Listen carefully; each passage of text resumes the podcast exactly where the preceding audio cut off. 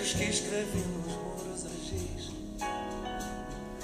Os mais bonitos continuam por lá, documentando que alguém foi feliz.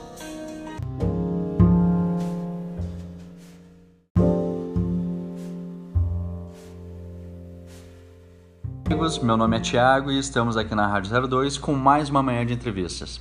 E hoje com a querida Simone de Beauvoir. Seja bem-vinda, Simone, tudo bem? É um prazer tê-la aqui conosco na Rádio 02, lembrando que quem faz o programa é o ouvinte. Bom dia, ouvintes. Bom dia, Thiago. O prazer é todo meu de estar aqui na Rádio 02 hoje pela manhã. Vamos lá então, já temos a nossa primeira participação pelo WhatsApp aqui da rádio. Simone, foi difícil escrever a sua autobiografia? Tiago, autobiografia é quando o autor expõe a sua própria vida, a sua própria história. Então, confesso que falar de mim foi um desafio, foi refletir sobre a minha história.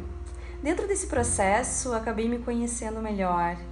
E por incrível que possa parecer, é difícil ser crítico de si.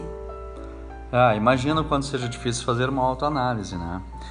Bom, temos já uma segunda pergunta. Há como distinguir em poucas palavras a biografia da autobiografia? Sim.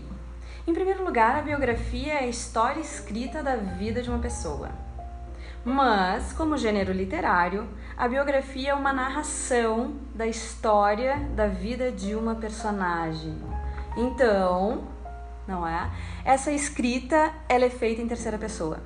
Já a autobiografia ela é escrita em primeira pessoa, pois este eu que fala no texto conta a sua própria história. Então, para os ouvintes entenderem melhor, é, biografia é sobre alguém e autobiografia é sobre si. Exatamente. Opa, chegou aqui mais um, uma pergunta para nós aqui. É, como funciona o processo de escrita? Primeiro, muita reflexão. Depois, selecionar o que quer mostrar ao leitor e como mostrar.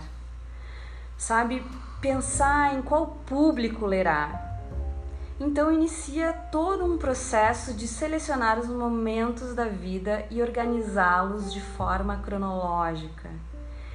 E inserir, claro, encantamento, beleza, expectativa, sabe, uh, força naquilo que se escreve. O encantamento não é daquela escrita. Então podemos dizer que não é tão fácil assim escrever, né? Sabe que na minha idade falar de vida e de trajetória é fácil, mas requer muita dedicação. E qual seria o conselho que tu darias hoje para os futuros jovens escritores?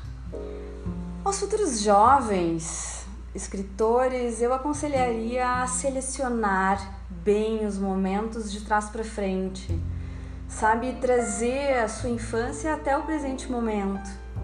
E a partir dessa seleção, contar a história com sentimentos, fazendo com que o leitor entre, viva tais peripécias. Mas, claro, tem que ter coerência entre os fatos. Simone de Beauvoir, vou te agradecer a participação e gostaria que tu encerrasse então a nossa entrevista com um trecho então da tua autobiografia.